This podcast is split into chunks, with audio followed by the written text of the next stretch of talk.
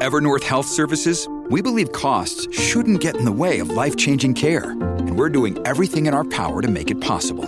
Behavioral health solutions that also keep your projections at their best? It's possible. Pharmacy benefits that benefit your bottom line? It's possible. Complex specialty care that cares about your ROI? It's possible. Because we're already doing it. All while saving businesses billions. That's Wonder made possible. Learn more at evernorth.com/wonder.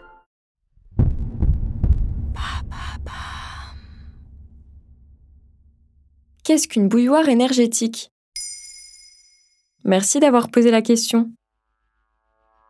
Selon une étude publiée par la Fondation Abbé Pierre en juin 2023, plus de 60% des Français ont souffert de la chaleur dans leur logement plus de 24 heures en 2022. La Fondation considère ce phénomène comme un nouveau type de mal logement, la précarité énergétique d'été.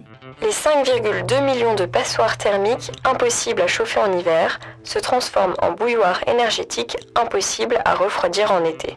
Accentuées par le réchauffement climatique, les bouilloires énergétiques auraient des conséquences graves d'un point de vue économique, sanitaire et environnemental.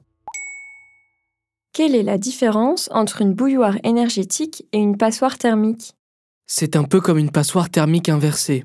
Les passoires thermiques sont des logements particulièrement énergivores car mal isolés. D'habitude, c'est un terme que l'on entend beaucoup l'hiver car ils consomment beaucoup pour se chauffer. Ils ont un diagnostic de performance énergétique assez faible. Vous savez, c'est la note qui est donnée à vos appareils ménagers comprise entre A et G. Elle se situe entre F et G pour les passoires thermiques. En France, cela concerne souvent les vieux bâtiments qui datent d'avant 1975. Les bouilloires énergétiques sont donc ces mêmes logements qui, en été, retiennent la chaleur car leur isolation est trop mauvaise. Quelles sont les conséquences des bouilloires énergétiques? Elles sont multiples selon l'étude de la Fondation Abbé Pierre, sanitaire, sociale, économique et environnementale. Et ces dernières s'alimentent entre elles. Les efforts pour refroidir son logement, climatisation, plusieurs douches dans la journée, etc. font augmenter la facture d'eau, d'électricité et de gaz. Ensuite, le gaz émis par les climatiseurs est à effet de serre. En plus de coûter cher sur le plan environnemental, la clim est un marqueur d'inégalité sociale. Selon l'étude, 37% des classes supérieures ont la clim, soit deux fois plus que les classes sociales inférieures. Les canicules dues au réchauffement de la planète se répètent chaque année. Celles de 2022 ont emporté plus de 11 000 personnes selon l'INSEE. Et c'est un nombre plus important que la moyenne. Les vagues de chaleur, accentuées par les bouilloires énergétiques, entraînent des maux de tête, des crampes ou encore des nausées, selon le ministère de la Santé. Quelles sont les solutions pour lutter contre les bouilloires énergétiques?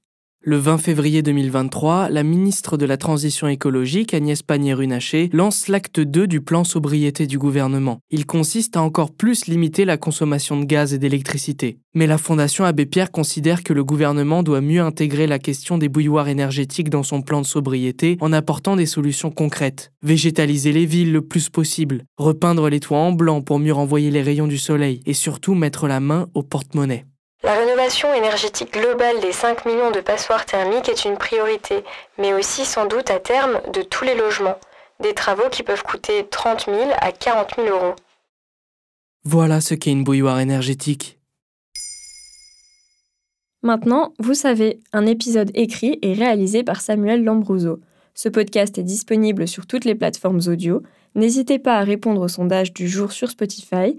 Et si cet épisode vous a plu, vous pouvez également laisser des commentaires ou des étoiles sur vos applis de podcast préférés.